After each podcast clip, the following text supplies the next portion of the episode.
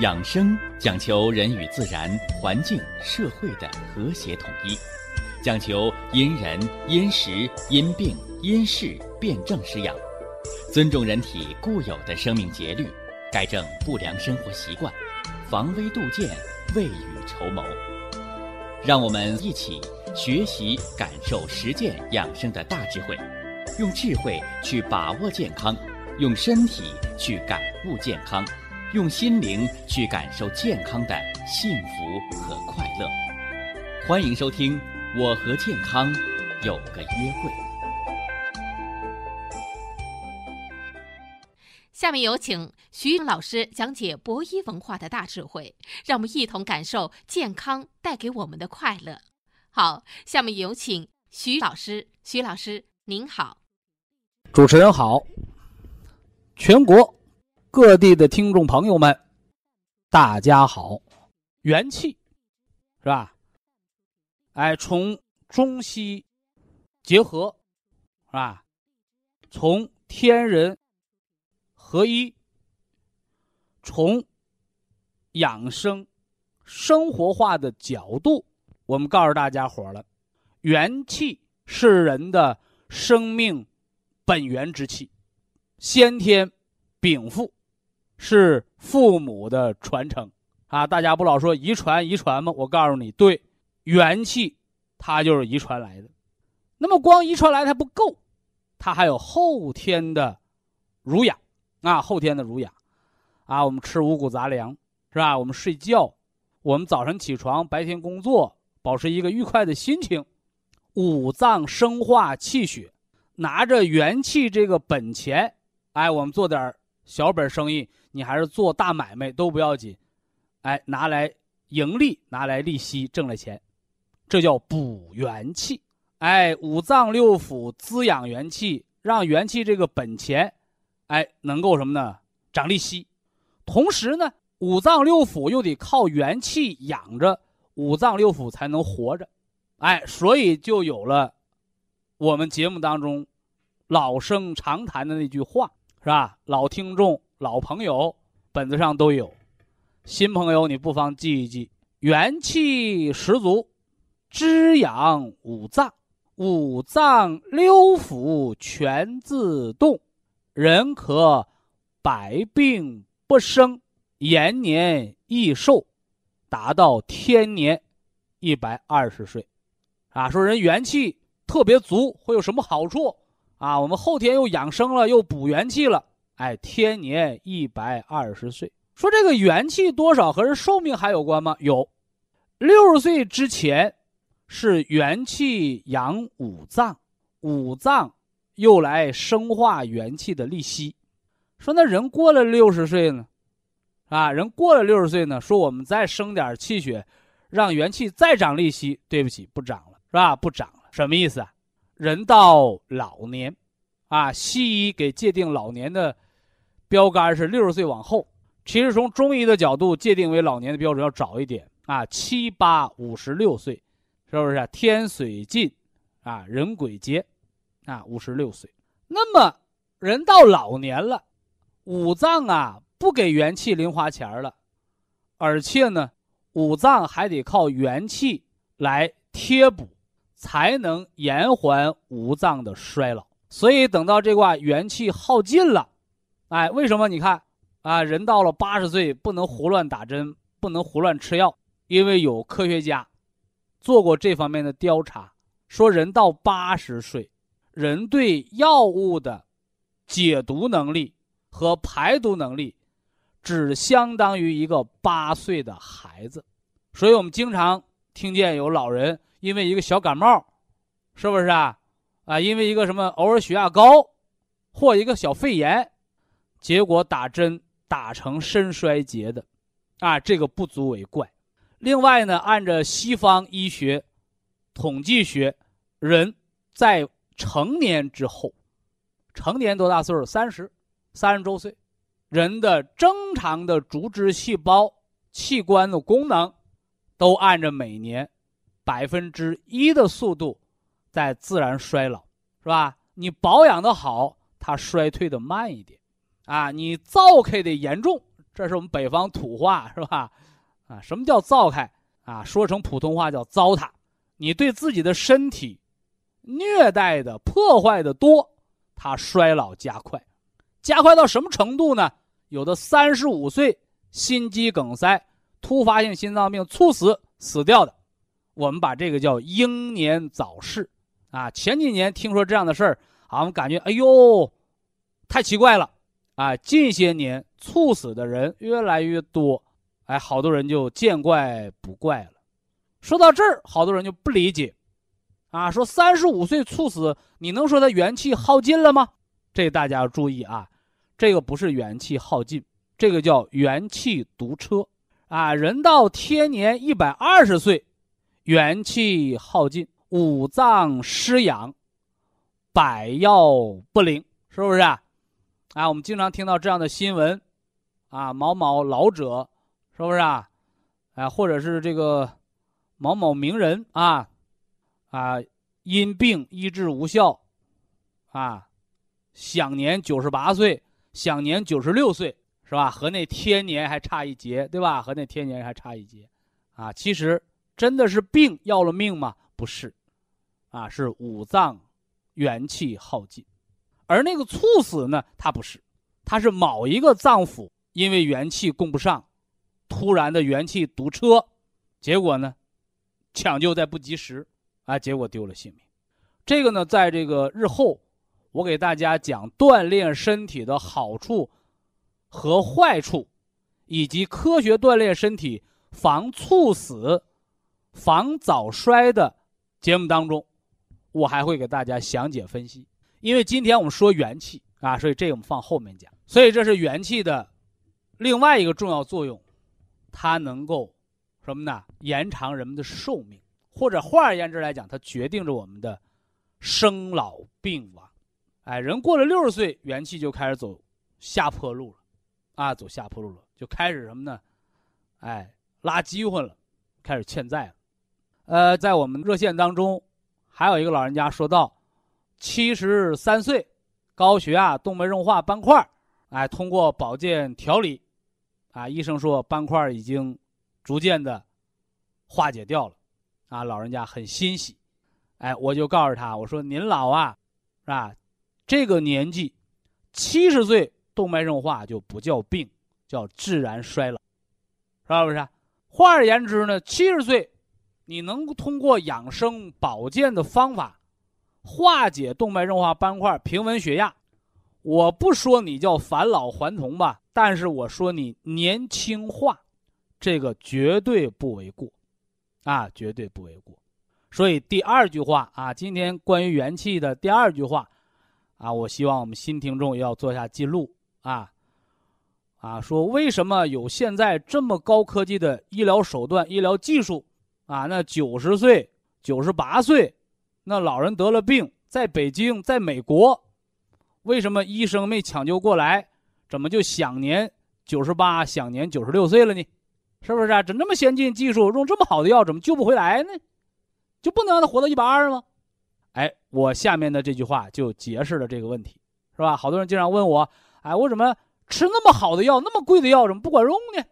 是吧？我说那人别人吃着管用啊，是不是啊？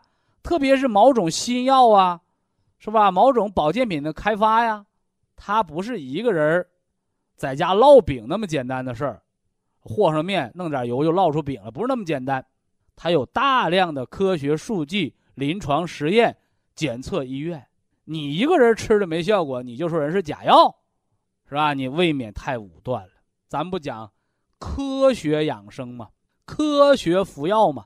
哎，所以说我们如何科学的对待啊？无药可医这件事儿，是吧？我吃那么多药都不好使，你别老找药的麻烦，你别老找人家医院的麻烦，你找找你自己的麻烦，是不是？啊说我自己有什么麻烦呢？大夫说我特殊体质，你看看，啊，那特殊体质怎么解释呢？哎，听我的论坛节目。是吧？听听我们小生活、大养生的这个智慧，是吧？哎，就是让你能够明其理。人不能不读书，啊，人到什么时候甭管你兜里有钱，兜里没钱，甭管你是年轻的还是年老的，人到什么时候，要讲理，哎，要讲道理，是不是啊？哎，有理走遍天下，无理寸步难行。哎，所以学习养生知识本身也是一个明理、知道的过程。那什么道理呢？哎，下面拿笔来记了。人无元气，啊，没有元气，元气大亏，五脏失养，元气不能养五脏了，是不是啊？五脏没有元气，他就干不了活了。就像你买台新汽车。你油箱都干了，是吧？你再踩油门，这车也开不了，它也打不着火。你钥匙掰折了，这车也开不着火。你得加油，是吧？所以呀，五脏得吃到元气，它才能干活。人吃药物，人打针来治病，它不是，是吧？药物或者那个什么呢？针剂来给你治病，是吧？我们学。西医的都要知道，叫载体蛋白、受体蛋白。你吃药打针，那药到了体内，它得达到一个浓度，叫血药浓度。药达到一定浓度了，它得有车接车送，是不是啊？接送这车叫载体蛋白。到了目的地，药想起作用，不是药起作用。是要让人的组织细胞产生什么作用、什么功能？那个叫受体蛋白，得有接站的，还得有送站的。但是，一旦元气空了，是不是？啊？哎，五脏功能衰竭了，什么肝硬化、腹水的，糖尿病、肾衰的，心衰的，呼衰的，是不是？啊？脾功能不全的，是吧？怎么吃药也不管用了，怎么用激素它也不管用了呢？哎，你这时候想想我这句话，啊，看看你是不是能得到启发。人无元气，五脏失养，啊，五脏六腑自己都难保了，啊，自己都活不成了，你还给我拿了个调令，哎，那个药物派你去干什么活？派我干什么活啊？我都饿死了，我干什么活啊？对不对？哎，所以我说，当一个人，啊，这是这这第三句话了。今天的学习重点啊，当一个人饭吃不进去了，是不是啊？觉睡不着了，甚至连走路的力气、上厕所的力气都没有了，你还在给这个人灌药。那真的是死路一条，是不是？所以呀，先补元气，元气恢复，五脏得到元气的濡养，五脏才能行使功能。五脏有功能的时候，你那药才有效果。五脏本身没有功能的时候，你那药它就不灵了。所以呀，很多人现在天天跟我说治病啊治病，我说搞养生的我们不研究治病，我们就研究补元气，我们就研究让人们如何恢复五脏六腑全自动的那么个状态。其实那个状态就是我们生命健康最好的状态。那为了帮助大家来实现啊，来调节、衡量这个状态，哎，我在节目当中给大家制定了个标准啊，说我怎么知道我元气足不足啊，是吧？啊，甚至我怎么知道我把元气补到了五脏六腑全自动的状态呀？哎，我把它叫五好老人的状态，是吧？啊，我不知道人家。养生保健怎么做，是吧？我有我的文化体系，我最高的目的就是，这个人要达到五好老人的标准。你达到了我这个五好老人的标准，啊，我不能说你病好多少，是吧？但是我可以告诉你，你可以健康快乐的活着，啊，大家一定要搞明白啊！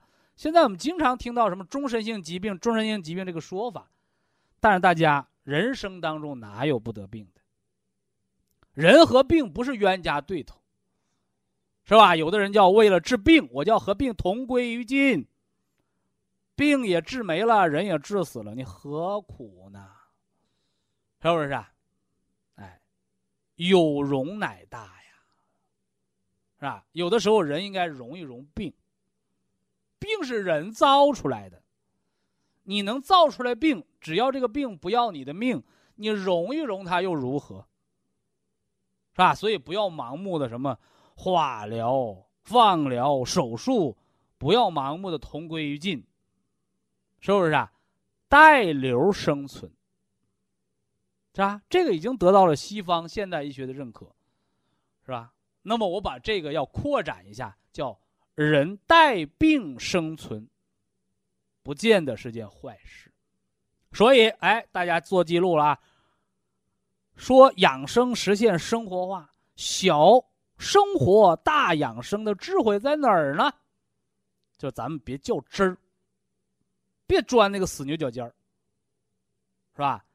你只要达到五好标准，病要不了你的命，你也不能根治人家那个病，和平共处，咱们共赴天年，是不是啊？不是共赴黄泉啊，是共赴天年，一起活到一百二，是不是？哎，以下是广告时间。博一堂温馨提示：保健品只能起到保健作用。辅助调养，保健品不能代替药物，药物不能当做保健品长期误服。元气，它影响，甚至可以不客气的讲，它决定着人的生老病亡。生，元气是人的先天本源之气，所以说你先天足不足。哎，是元气来决定的。老，元气滋养五脏，决定生命功能。元气足，五脏六腑全自动，你自然而然就活得年轻，你自然而然就延缓衰老，你自然而然就免疫力很强，少得病，那老的就慢。那么病呢？我们经常说治病治病，是吧？听了我十几年的节目，大家咂摸咂摸嘴儿，到底是谁在治病啊？是医生的刀，还是药铺的药，亦或者是保健品专卖店的琳琅满目的保健品呢？其实都不是。人的病啊，还得自己给自己治。西医叫免疫力。中医叫元气，是吧？科学叫人身体自愈的功能，我们说叫自我组织细胞修复能力。不管你吃药、开刀、吃保健品，最后你的组织细胞修复能力它买了账，你能好病。你自己组织细胞它不买账，你吃再多的维生素。你就等于买了再多的布料，没有裁缝，布料不会变成衣服。所以细胞的修复能力，所以人得不得病，元气说了算。那么亡呢？是吧？好多人不愿意听这个字啊，特别有人常给我提意见，说养生节目为什么老要提到死字啊？我们很忌讳这个呀，啊，我们很怕这个字啊。你怕他就不来了吗？所以啊，自古道说破无毒，啊，你怕什么他就来什么，是吧？所以说，你看那些百岁老人，是不是啊？啊，笑论生死，哎，当我们看破生和死的时候，啊，其实就没那么可怕了。人为什么会生啊？是吧？父精母血。两经相搏，元气孕育，喷薄而生。这是生。什么是死啊？灯枯油竭，飞灰烟灭，是吧？你这个元气，它的能量都释放完了，消耗完了，它就得化成一抔黄土，落叶归根，人回自然，是不是啊？所以这就是生命的真谛。所以呀，我们人生，它是什么？它真的是一辈子吗？不是，它就是一段旅程，有健康时的欢乐。有得病时的沮丧，有成功时的喜悦，也有失败时的凌乱，是吧？你没有这样的经历，那你这人生的旅程是多么的乏味，那你这一辈子他怎么过呀？是吧？所以这就是生命。所以生命啊，它是一个旅程，是一个你品味酸甜苦辣的过程。人得病，得病也是一种修炼，是吧？得病是给人一个知道珍惜健康身体的机会。有多少可怜人没得病，直接就是什么呢？直接就是见阎王了，那叫猝死，连个给改错的机会都没有啊！是不是？所以呀。浑浑噩噩，稀里糊涂的过，也是活一辈子。健康快乐，品味人生，酸甜苦辣，他也是一辈子，是吧？咂摸咂摸嘴儿，是不是啊？回首已百年，啊，人生就是这样的。昨天还想着，是吧？我们的父亲，啊，坚强强壮能干，转过眼是吧？老人家已经弯了背、掉了牙、满头华发，是不是？啊？他们是老人啦，啊，我们得多陪陪他们了。后来我们明白了，我们生儿育女，啊，真的不是指望他们，啊，给我们什么养老送终，啊，只是有一个人。啊，陪你说说话，陪你走走路，是吧？人生就是一种陪伴，那就是一种陪伴，是吧？人来人往，是吧？人去，啊，楼空，呃，人生呢？人生和生命就是这么一个漫长，你要品味它的过程。我们哪有时间去害怕呀？哎，把每天每一日都要过得好好的。子曰：“学而时习之，不亦说乎？哎，温故而知新，可以为师也。老知识不要老毛驴辣磨转来转去，我们把老的知识品味完了，我们要发新芽儿了，我们要掌握新的知识、新的思想、新的文化。所以元气叫总论。”你千万不要告诉我，元气到底几斤几两啊，是吧？你那元气到底是九十三号汽油还是九十七号的，对不对？你那元气到底是二十四 K 金的还是十八 K 的？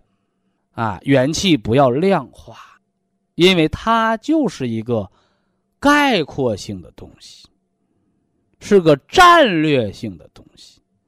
所以呀，防治疾病，好比行军打仗的话。我们想胜利，想人至天年无疾而终，到了一百二十岁，是吧？我们还能踢儿子屁股，到了一百二十岁，我们还能看着孙子娶媳妇儿，是吧？我们还能戴大红花儿，我们还能照金婚、钻石婚的这个照片儿，是吧？哎，到那个时候，人生无憾。啊，人生无憾，啊，睡着觉我们就可以去跟阎王开个会，对不对？那么具体把原地、元气具体划分下来，战术上我们得重视敌人呐。如何做好培固元气、养好五脏、实现天年的具体工作？是不是啊？你不要老学着当领导，我我就会指派命令，你们必须给我达到什么什么。这具体工作你得会做。那今天呢，咱们就先给大家说说人的内外之气。人身体内部的气叫营气，是吧？也叫营血。外边的气呢，叫卫气，是不是啊？《黄帝内经》说：“营行脉内，卫行脉外。”这个营不是输赢的赢，它是什么呢？它是经营的营，营长。是不是啊？一个营营长，哎，营业执照，是不是啊？是这个营，这个营是干什么的呢？哎，就是生产制造。所以人的营血，它就是给人种地，工人生产，是人的生产力，是吧？是搞制造的。那胃行脉外，那胃气呢？胃气不管生产，是不是啊？说我当了。几十年兵，我光喂猪了，那你算后勤兵，是吧？那我是扛枪上战场，枪林弹雨，冲锋在前啊！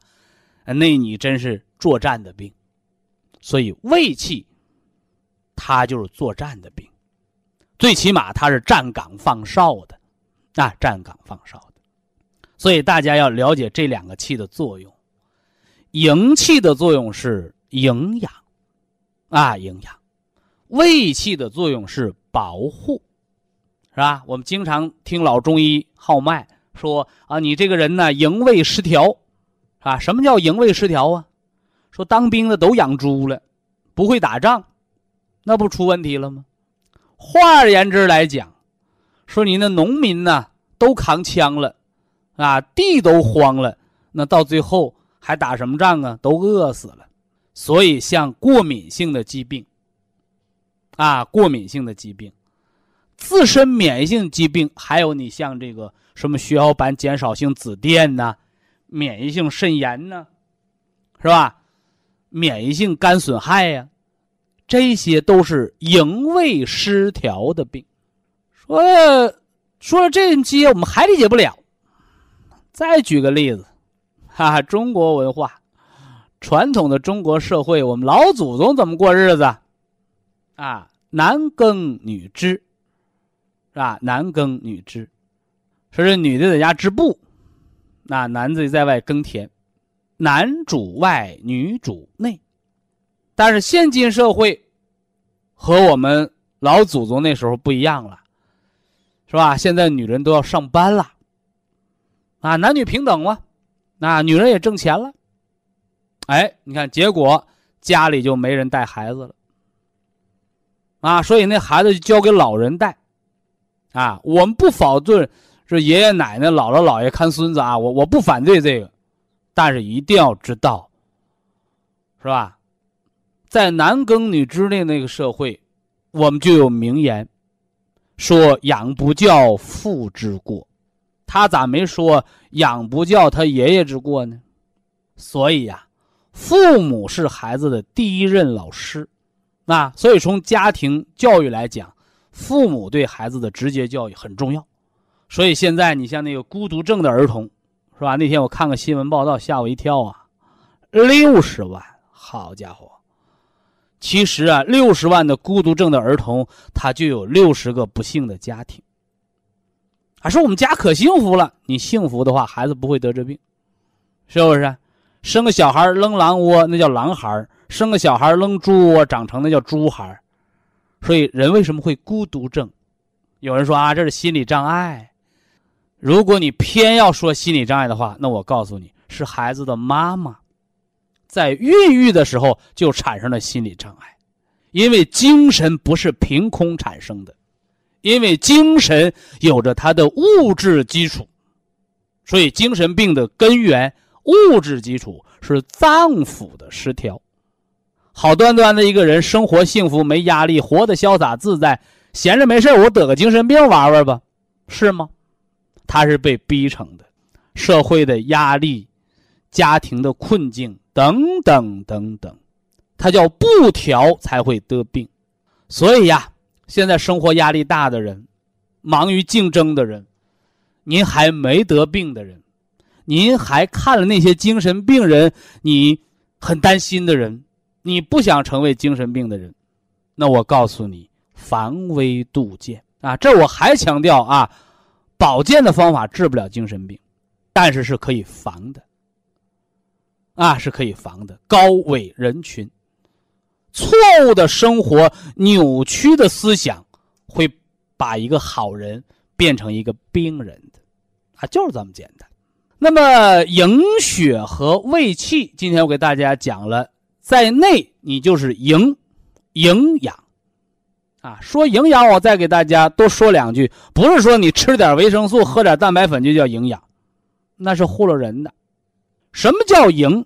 有效存储为营，合理应用为养。所以营养营养不是你吃维生素，是你让你吃的那些维生素这些营养物质，配合正确的生活，让它发挥作用。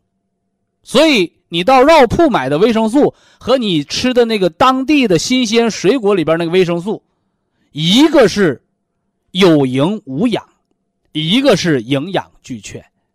所以呀，怎么样才能让我们人不变成机器呀？啊道理很简单，就是人你得活个人样而这个人的人样活法是不能脱离文化的。以下是广告时间。博一堂温馨提示：保健品只能起到保健作用，辅助调养；保健品不能代替药物，药物不能当做保健品长期误服。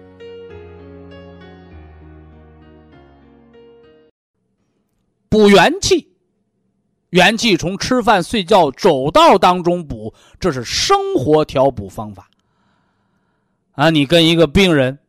你跟一个脑血栓偏瘫、半身不遂的人，啊，你说你补元气得吃饭、睡觉、走道人家老哥跟你说了，我吃啥都没味儿，口角流哈喇子，还走道呢，是吧？我不跟人扶着就得摔跟头，你看看，你怎么办呢？所以大道理谁都会讲，关键是得实干兴邦。是吧落实到具体方法上，那么病人补元气，我给大家出几个方法。第一个方法就是喝汤，是吧？这个汤不是唐僧的肉熬的，这个汤是用土锅经过四到六个小时慢火炮制，是吧？这个汤的成分，现代医学分析。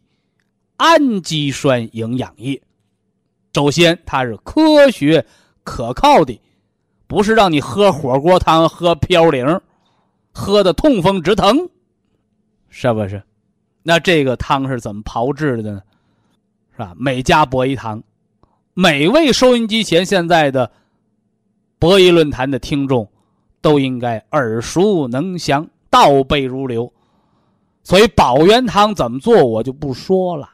哈哈，我就不说了，但是我得告诉你它的好处。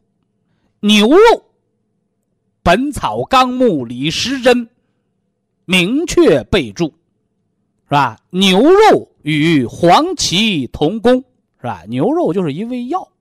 说那得了，咱们以后啊，凡是吃黄芪药的、补气补血的，咱甭吃黄芪了，咱们都改炒孜然牛肉。或者吃那炖牛肉、酱牛肉，或者跟那个外国人学，咱们也来个什么呢？烤牛排。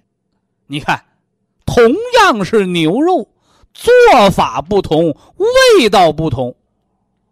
而对不起，我博一堂不是培养厨子的地方，我博一堂是培养天年老人、一百二十岁老人的地方。那么这个牛肉该怎么做呀？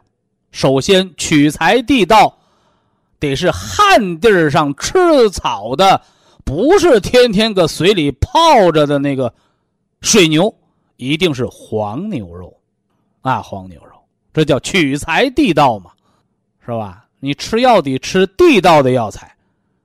居生淮南则为居，生于淮北则为枳。你这牛肉搁水里泡着的，那是寒凉的，只能补肚子充饥的。那黄牛肉与黄芪同功，是不是？那有的朋友说奶牛肉行不行？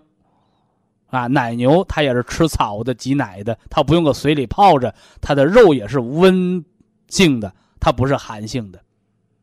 所以这是取材地道。那么取材地道，那么做法呢？你看人李时珍很负责任。李时珍那个年代打广告没广告费，是不是？哎，所以人在《本草纲目》上写到：化肉为液，把牛肉给它化了。那牛肉它也不是白糖，它也不是咸盐，我拿什么给它化了？所以说，人聪明就聪明在善于提问。善于解答问题，啊，牛肉拿什么给它化的？啊，用土锅。所以说，你那铁锅、铜锅、铝锅那就靠边站，因为你那锅煮出的肉汤那是嘌呤，土锅煲出的肉汤，那个才是氨基酸营养液加胶原蛋白。啊，那土锅当中那有白土的，有黄土的。还有紫砂土的，啊，那我这个方子用的是紫砂土褐土为泥的紫砂锅，是不是？这锅商场都有卖的，但是不能是快热，要慢炖，要恒温调节。好了，地道药材解决了黄牛肉，食用方法解决了。化肉为液，用土锅给它炖成液体，那吃这个管嘛呀？我今天给中国的黄牛肉打广告啊，因为咱们中国的牛肉已经出口到了美国、日本、韩国，是不是？我给牛肉打广告，牛肉啊，与黄芪同功，化肉为液，补益人的脾胃，滋养人的五脏。生化气血，滋润皮肤毛窍，爪甲。你看看人家李时珍给牛肉写的这个药品说明书，是吧？这个牛不是我博一堂养的牛，也不是我徐振邦家里头养的黄牛，只要是中国的老黄牛，用土锅、紫砂锅给它煲成液体，它的药用价值就出来了。写在李时珍《本草纲目牛肉篇》当中，大家可以到新华书店查阅。你看，咱讲这东西，它得有出处，是吧？说得了，咱们都喝牛肉汤就得了呗。那是李时珍的方子，它不是我的方子。我的方子是以李老先生的方子为基础，我把它改进提高。光有牛肉还不行，因为元气不能光靠补。它还靠通，哎，中医说以通为补，啊，所以保元汤里有牛肉，有猪蹄儿，猪蹄儿我不用说了，是不是？什么叫蹄儿啊？啊，说蹄儿啊，买猪蹄子吃不合适，是吧？买个猪蹄儿二十五，回家一吃，啃的全是骨头，全是筋，怎么比排骨还贵？那排骨怎么比里脊肉还贵？这大家又不懂中国文化。你特别是那做菜的老妈妈，是不是啊？买菜那老爷子天天抱怨，是吧？哎呀，这个排骨啊、猪蹄啊，怎么比比那瘦肉啊还贵呀？他老抱怨，但他就花钱买，为什么？他知道孙子爱吃，是不是？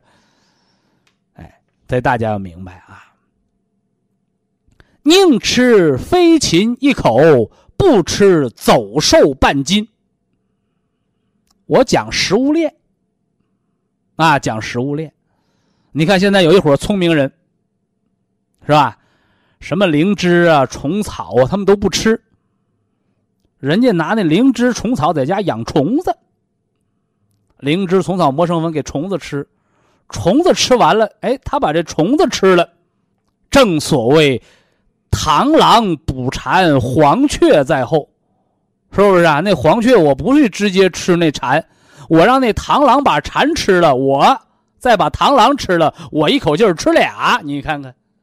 所以食物链最顶端，那是最高的营养，但是那吃法却是太血腥啊！那活虫子吃完灵芝，吃完虫草，他把那活虫子拿来呱扔嘴里，胳膊胳膊嚼不咽了，我我受不了，是吧？我老感觉这有点山间野兽，是吧？有点孙悟空里边那妖精的做法，这我我我本人观点啊，我承受不了。但是道理很有趣儿。啊，道理很有趣儿，是吧？你看，你吃肉，和你吃排骨上的肉、猪蹄上的肉，它都是肉，它都是动物蛋白，是吧？用营养学家讲啊，提供的热量、提供的营养成分都是一样的。那我们家那鸡蛋和那海参的营养成分也是一样的。那得了，我天天拿我们家鸡蛋到你家换海参吃，你干不？所以呀，尽信书则不如无书。你钻到牛角尖里，你认为吃东西只看营养成分，那就是书呆子。何况中国传统中医养生的营养学，营养二字，有效存储为营，合理使用为养。你看那小孩儿。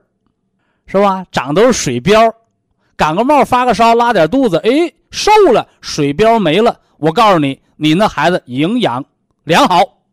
你反过来呢？有的人干吃不长肉，那是你的气血存不进去，那叫没有营，是不是？那还有的人呢，是吧？喝凉水都长肉，怎么运动减肥也不掉膘。你那不是水膘，你那是板油。合理利用为养，你运动了脂肪不消耗叫不养，你那肉成了毒，板油的毒。所以营养营养不光是物质，它还包括运用功能。所以大家伙千万别迷信，别认为吃点维生素你就懂营养学了。那你还是个幼儿班的学员，是不是？好了，闲言少叙，书归正传啊。我们今儿要说什么来着？啊，刚说到了为什么要吃猪蹄儿，因为这里边有胶原。另外，蹄儿是干什么的？好多人，哎呀，我补肾呐，我今天拿。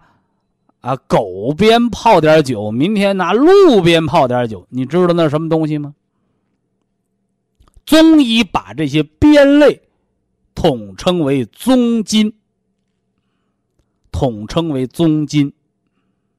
宗是祖宗的宗，筋儿是提筋儿的筋儿。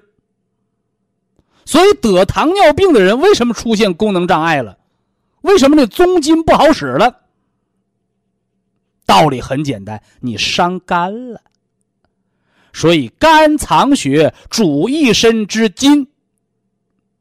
我们知道了动物的鞭叫宗筋，那我再告诉大家，您的膝盖叫筋之海也，人的膝盖猪的蹄儿，人的膝盖猪的蹄儿，除了人的膝盖，还有人的胳膊肘子。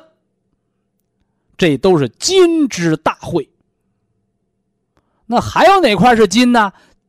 椎间盘啊，椎间盘所以本着中医吃啥补啥的道理，我们吃猪蹄儿，你知道你吃什么呢？吃筋儿，筋儿怎么吃？你以为搁牙咬吗？不是，化肉为液。所以有人说：“哎呦，这这博医堂的保元堂好啊！”原来叫啃猪蹄儿，现在我们变成了吸猪蹄儿。为什么呢？把那猪蹄儿的筋儿都化成了液。哎，这是补筋，就是补肾。啊，补的是人的宗筋。哎，别忘了保元汤里边还有一个最重要的东西，鲫鱼呀。说到鲫鱼，大家接着到《本草纲目》里查，这我就不强调了啊。鲫鱼温中散寒，行水利尿。所以鲫鱼不但是一个补药，还是个利尿药。所以和玉米须子利尿比起来，那玉米须子是小兵，而这鲫鱼行水利尿，那可堪称将军之功，那了不得。所以这方法结合着文化讲，啥叫小生活大养生啊？不是拿着鸡毛当令箭，是不是？拿个大米粒儿，我愣给你讲出个大西瓜的文化。那卖大米的也没给我广告费呀。所以，什么叫小生活大养生？就是告诉你生活细节当中的文化。以小见大，你用的恰到好处，它就起到了大养生的保健作用，是吧？好了啊，宗金今天没说成啊，宗气没说成，说了一个宗金，是吧？动物的鞭叫宗金，人的膝盖、胳膊肘子叫金之海。人的椎间盘也是筋，都得靠肝血养。肝血从哪儿来？肾为肝之母。好了，今天头绪理清了。那关于宗气以及博弈文化当中的更多的方法、更多的养生智慧，咱们就且听下回分解。非常感谢徐正邦老师的精彩讲解，听众朋友们。我们店内的服务热线零五幺二六七五七六七三七和零五幺二六七五七六七三六已经全线为您开通，随时欢迎您的垂询与拨打。客服微信号二八二六七九一四九零，微信公众号搜索“苏州博一堂健康管理中心”。下面有请打通热线的朋友。这位朋友您好，徐老师您好，哎，我我这我是您的那个听众啊，您是哪儿的听众啊？啊，我是在这个小市口胡同住，就是就是本市的。你是吉林市的？不是，我是就是这个就是咱们北北京市的啊，北京的啊，北京的听众啊。啊，嗯，那个我有我啊，您有什么难处啊？我这个什么，就是听那广播听的这个静脉曲张啊，我的静脉曲张挺严重的。我会调静脉曲张啊。啊，那怎那就是说您讲课讲的那个红花烟泡脚，那些都是皮毛啊。就是咱们静脉曲张，你要明白，它不是皮肤病啊，它是什么毛病啊？它是血管病。啊，他的血管病，是静脉血管失去弹性，压力过大，给他憋的急了拐弯的，啊，对，是不是？是。那这个毛病怎么好呢？啊，首先减少负重，啊，不能长时间走路，不能长时间久站，不能长时间久蹲，啊。那么得空怎么锻炼呢？啊，你老不让我动，我不能不锻炼呢。啊，躺在床上，啊，仰面朝天，哎，两腿空蹬自行车。凉水空蹬自行车，哎，对，这个就促进静脉回流嘛。啊，一次蹬个十几二十下，蹬到脑瓜门、鼻子尖冒汗，咱就歇会儿，是吧？啊，完了，外边调理的老百姓的话叫治标嘛。啊，红花淡盐水泡脚捋腿。啊，泡脚的时候别泡腿啊，腿越泡越重。啊，是我只能泡脚丫子，腿是不能泡的啊。哎，完了，蘸着那水捋腿，往上捋，啊，也是促进回流。是往上捋，是是是从波棱盖往下捋。从脚不丫子往波棱盖方向捋。哎，往回捋，能听懂这话不？哎，听懂了。因为它要回流，啊，你要往下捋，越捋越重，越捋越鼓包了。我就跟你说，啊，我这我这个什么，就是捋的吧，它这个我泡了有两个月了，它老痒痒的，受不了，我就不敢泡了。别捋反了，捋反了，往上捋，别往下捋，往波棱盖方向捋。对，这是第一条。啊，第二条，我告诉你，痒不是泡的，啊，痒是因为你那个静脉曲张那个血，啊，有毒。有毒。新鲜的血液回流，你老不回流，憋在静脉曲张的血管里的血叫什么？啊，叫淤血。叫淤血。哎，什么叫淤血呀？啊，流水不腐，护疏不渡。啊，护城河水为啥臭啊？啊，它不流。嗯，它为什么痒？它有毒素，刺激末梢它就痒。哎，那我咋才能让它不痒呢？啊，我得把毒素给它化掉。化毒素吃点儿微量元素硒，微量元素硒。哎，吃个三个五个的石头是石头的石加个东南西北的西嘛，对吧？啊，完了配点 Q 十，什么？保健品辅酶 Q 十哪都有，啊，辅酶 Q 十这两样就能帮你缓解它的痒，那个啥，那等一会儿我写一下好吗？就俩字儿，啊就两个字儿，啊一个是东南西北的西加个石头的石，啊这是微量元素；啊，微量元素再一个是咱们打扑克勾圈凯尖那个圈儿，啊，叫辅酶 Q 十嘛，是不是？啊，辅酶这都是现 Q10 在保健食补啊。啊另外，你老太太知不知道谁管着你那静脉血管的弹性啊？啊那人家那静脉血管咋不曲张？我老太太怎么曲张啊？啊是吧？人家那脸长得这个一个褶没有，我这脸做完拉皮儿又出褶了，为什么呢？啊，没弹性了，哎没弹性，能听懂吧？哎，能听懂？那谁管这血管弹性啊？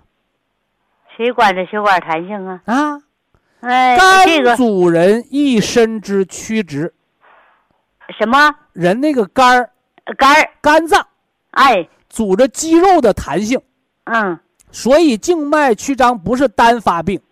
嗯你说我就得静脉曲张，我别的毛病没有，嗯，不可能是吧？你不懂科学。嗯，得静脉曲张的人容易得痔疮，呃，对，得静脉曲张的人容易得腰托，嗯得静脉曲张的人还容易胃下垂、肾下垂，为啥呢？都是因为这些筋呐、韧带呀、肌肉咋的了？啊就跟那老猴皮筋似的松溜。所以补一补肝，哎。吃点补肝的食疗啊，啊，补肝的绿色补肝的吃两包，啊，绿色补肝的鲜参虫草颗粒吃两包，呃，西洋参。西洋参还东洋参呢，啊，鲜参虫草颗粒，天参。新鲜的鲜，呃新新鲜的你就，记个绿色虫草颗粒得了，绿的。啊，绿色虫草颗粒，绿色是养肝的食补，记住这句话就够了啊。到哪去买呀？北京博一堂专卖，哎，哎，北京博一堂专卖啊！我哎博一堂这我讲这套食疗方子，我在我的专卖店有。哎那，你说我讲的这些东西，我到别的药铺买行不行？他有的有，有的没有，明白不？哎，明白，哎哎哎，嗯。好吗？呃，还有点有那个什么，就是我我那那耽误您一会儿，我知道您啊不耽误该快下班了？别着急，我下不了班儿这这一天的，别着急，你慢慢说。嗯就是这个开胃汤，嗯，那个是什么水泡好啊？开水，就是这水管的水烧开了，开水烧好的开水就是给它直接倒里头，翻着花倒里头。啊，为啥？我跟你讲，老人家啊、哎这方子不是我的，啊，一是一，二是二，你不能说把老祖宗的那个这个这个神医的东西都扣自己脸上了，都都是我的，给脸上贴金，那叫不要脸，我不能干的事儿。啊是是这方子谁的？张仲景的《啊。伤寒论》，《哎。伤寒论》陈皮是疏肝理气，啊。是不是啊、老爱生气的、老打嗝的、不放屁的，都喝啊。陈皮水啊。啊。干姜是暖下焦，啊。我肚肚脐眼拔凉，上面上火，你就吃干姜，啊。因为干姜把火都暖下焦，它不不不上火。啊。干姜哦，哎。新鲜姜切切成片，阴干的仨月俩月的，对吧？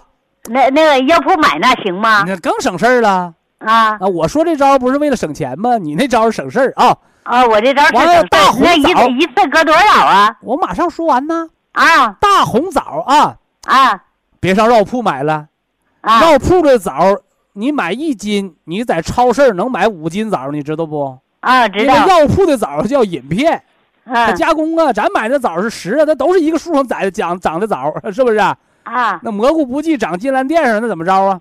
啊就搁那个市场买那个枣，啊。掰开，啊。拿斧子把里边的枣仁点碎它，哎。完了把枣搁铁锅慢火、小火最小的火炒，哎。炒到冒烟儿了，啊。有地方炒黑了，有地方没炒糊，是吧？嗯完了，拿这个枣泡水，哎用量，我这有个顺口溜啊，啊。三片陈皮，啊，两片姜，两片姜，再加上什么呢？大枣，再加上大枣两三枚，哎枣是掰开的啊、别囫囵个泡啊，哎，哎那个那个新疆大枣行吗？白瞎了。白瞎了。我我我我早晨我早晨刚从那个什么什么刚从那个新市场上买的这个山东枣哎，对，我就要说这事儿。啊咱们泡开胃汤，啊还有咱们煮这个保元汤，啊用的都是山东的枣。嗯为什么呢？嗯。因为那个新疆那枣啊，啊。长得都快赶苹果大了，啊是啊，太大了。那就不正经东西了。啊。明白这意思吧？啊，明白了。就像有人说，那我我将来种那个水稻，那啊。大米粒儿都跟花生米那么大了，那都转基因了。我告诉你，嗯是。所以咱们中药，咱们就用地道的小枣，啊山东那个小小红枣，一个枣像一个蒜，一个小蒜瓣那么大就行呗，对不？啊对一次放个三个五个的，掰开了炒炒炒焦它啊。啊完了，你泡水一定搁开水泡。哎本来这个方子是给搁得隔火炖的，啊咱搁滚开的水一冲，你那水也是红色的，啊红葡萄酒的色儿。哎喝了喝到褪了色了就不要，就倒扔了。哎冬天能多喝几货，你夏天一喝喝多了该酸了。是那个那个，好比说这是一杯水，搁这些东西都可以了吧？喝一天啊，可以代茶饮嘛，喝到没色儿了倒扔了。啊你一次多炒点儿，完了嗯搁个纸盒溜着用呗，别别捂了啊！你刚哎炒完了搁纸盒里头，别把它搁塑料袋装该捂了，那不行啊。哎嗯嗯嗯，啊那个什么，哎呀我还想还想啥说啥，不着急。嗯，啊想啥说啥不着急，呃那泡着都泡多长时间能喝呀？不烫嘴就能喝呗。啊不烫嘴就能喝了 是吧？？喝热的不能喝凉的，啊，啊不能喝凉的啊。哎哎，成了成了。嗯 那个什么嗯，那我这个我这个肚子老胀肚能喝吗？他放了屁不就不胀肚了吗？就是啊，我这个他不是能老胀肚喝吗？我得跟你说清楚，管啊这个。你看，咱得把话说说全了，管这个。啊咱不给你开药，也不给你开保健品，我这啊个食疗方子张仲景传下来的，管这个。啊一切脾胃不和的、打嗝的、不放屁的、胀肚的、拉稀的、没胃口的、不知道饿的，他就啊管你这个的食疗啊。哎，那那那个什么，徐老师，嗯，那我这个小孙子两岁半了，他吃饭也不好哎吃给他喝，啊，喝可以喝。可以喝呀小。孩流哈喇子不爱吃饭都能喝啊。嗯，他倒是不流哈喇子，喝完了就是不爱嚷嚷饿呀，到点儿就得吃饭了啊。啊 好，谢谢您，徐老师不客气啊。不客气，再见老人家啊。哎，再见，我有事，我有问题再找您啊。对，有事常打电话。哎哎，哎哎。好，非常感谢徐正邦老师，我们明天同一时间再会。听众朋友们，下面请您记好，苏州博一堂的地址是在人民路一千七百二十六号，服务热线零五幺二六七五七六七三六六七五七六七三七。客服微信号二八二六七九一四九零，微信公众号搜索“苏州博一堂健康管理中心”。好，非常感谢您的收听，我们明天同时间再会。